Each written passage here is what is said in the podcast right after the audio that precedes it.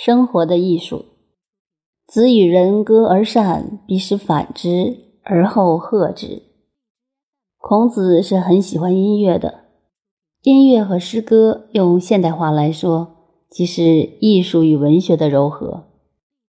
过去的知识分子对艺术与文学这方面的修养非常重视。自汉唐以后，路线渐狭，由乐府而变成了诗词。人生如果没有一点文学修养的境界，是很痛苦的。尤其是从事社会工作、政治工作的人，精神上相当寂寞。后世的人没有这种修养，多半走上宗教的路子。但纯粹的宗教那种拘束也令人不好受的。所以，只有文学、艺术与音乐的境界比较适合。但音乐的领域，对于到了晚年的人，声乐和吹奏的乐器就不合用了，只有用手来演奏的乐器，像弹琴、鼓瑟才适合。因此，后来在中国演变而成的诗词，它有音乐的意境，而又不需要引吭高歌，可以低吟慢额，沉浸于音乐的意境，陶醉于文学的天地。最近发现许多年纪大的朋友退休了，儿子也长大飞出去了，自己没事做，一天到晚无所适从，打牌又凑不齐人，所以我常劝人还是走中国文化的旧路子，从事于文学与艺术的修养，会有安顿处。几千年来垂暮的读书人，一天到晚忙不完，因为学养是永无止境的。想写毛笔字，这个毛笔字写下来一辈子都毕不了业，一定要说谁写好了很难评断，而且有些人写好了不一定能成为书法家，只能说他会写字，写得好，但对书法写字的方法不一定懂。有些人的字写的并不好，可是拿起他的字一看，就知道学过书法的。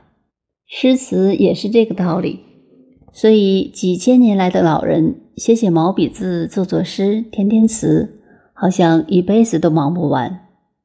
而且在他们的心理上，还有一个希望在支持他们这样做。他们还希望自己写的字、做的诗词永远流传下来。一个人尽管活到八十九十岁，但年龄终归有极限的。他们觉得自己写的字、做的诗词能流传下来，因而使自己的名声流传后世，是没有时间限制的，是永久性的。因此，他们的人生活得非常快乐，始终满怀着希望进取之心。以我自己来说，也差不多进到晚年的境界。可是，我发现中年以上四五十岁的朋友们，有许多心情都很落寞。原因就是精神修养上有所缺乏。孔子深懂这个道理，因此非常注重诗与乐的教化。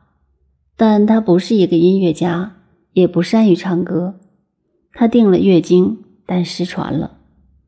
现在这一节书是描写孔子听到别人歌唱的好，他一定要求对方再唱一次。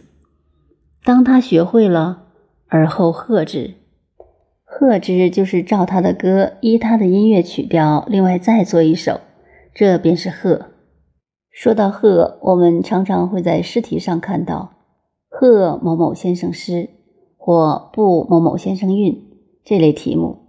布与贺的差别，贺就是照原来的曲调和内容再做一篇，而布又不同了，意思是前面有人在走，我们一步一步都跟前面的脚步走。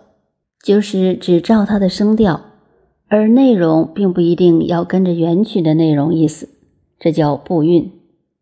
以上是说孔子对乐教的重视，接下去是说他的自我评论。子曰：“文莫无由人也，公行君子，则无谓之有德。”这是孔子的谦虚话，也是老实话。由这一句话，我们可以归纳出几个结论来。第一是孔子在文学以及各方面的成就真是达到了顶峰，但他自己始终没有认为自己了不起。